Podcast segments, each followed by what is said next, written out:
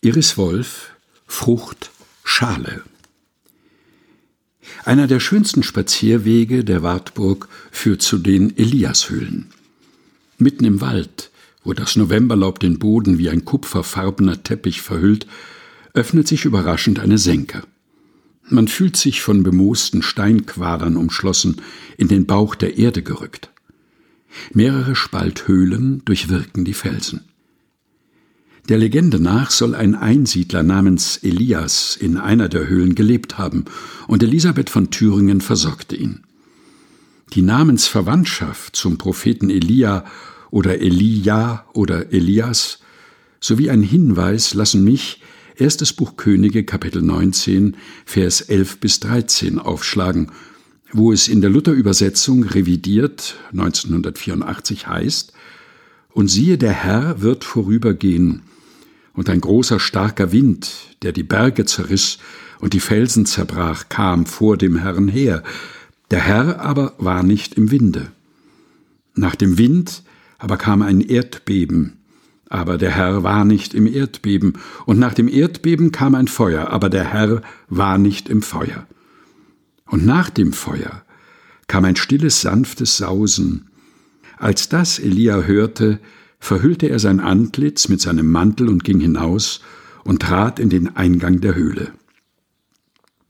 Nicht im Wind, nicht im Erdbeben, nicht im Feuer, den großen Gewalten oder täuschenden Vorstellungen erfährt der Einsiedler Gottes Gegenwart, sondern in etwas, das zart ist, ruhig, behutsam, zärtlich, sacht, mild, einem stillen, sanften Sausen sei die Dichtung, das sogenannte Original, eine Einheit wie Frucht und Schale, so umgibt nach Walter Benjamin die Sprache der Übersetzung ihren Gehalt wie ein Königsmantel in weiten Falten.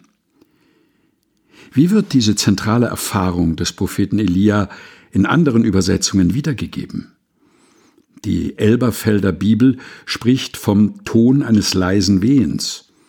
In der Basisbibel heißt es ein sanftes, feines Flüstern und in der englischen Standardübersetzung The Sound of a Low Whisper.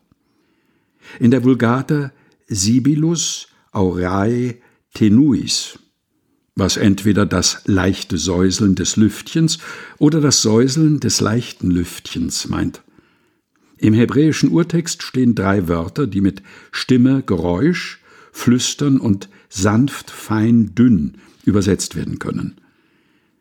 Wohl am freiesten geht Martin Buber mit der Vorlage um. Er spricht von einer Stimme verschwebenden Schweigens.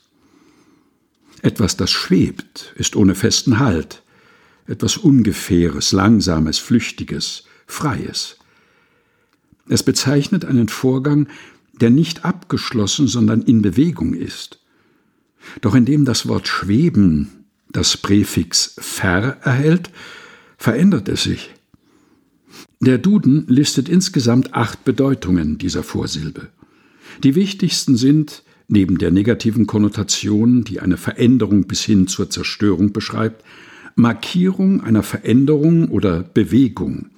Eine Person oder Sache wird zu etwas gemacht, in einen bestimmten Zustand versetzt.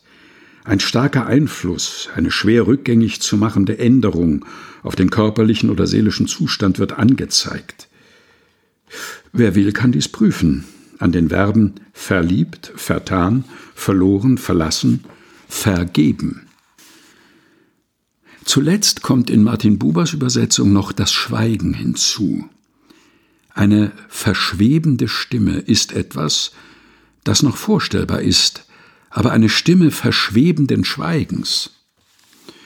In diesem Dreiklang, in diesem Beieinander der Worte hört das verstandmäßige Forschen auf.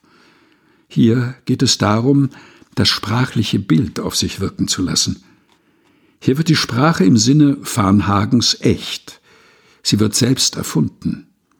Buber schafft eine Metapher, die unsere Vorstellung verwandelt. Iris Wolf, Frucht, Schale. Gelesen von Helga Heinold. Aus Der Augenblick nennt seinen Namen nicht. Die Wartburg-Tagebücher. erschienen bei der Deutschen Bibelgesellschaft 2022.